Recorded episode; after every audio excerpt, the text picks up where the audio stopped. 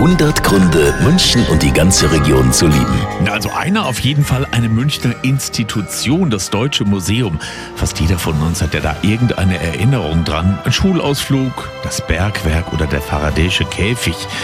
Gerrit Faust vom Deutschen Museum. Es ist für München ein Highlight, weil wir hier in München eine einmalige Institution haben. So ein großes und umfassendes Museum zur Naturwissenschaft und Technik gibt es nicht nochmal auf der Welt. Das gibt es nur hier. Das gibt es nur hier auf einer Insel in der Isar mitten in München. Genau so ist es. Sehr, sehr, sehr schön und sehr speziell.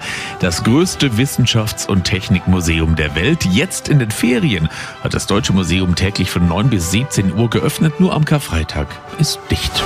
100 Gründe, München und die ganze Region zu lieben. Eine Liebeserklärung an die schönste Stadt und die schönste Region der Welt.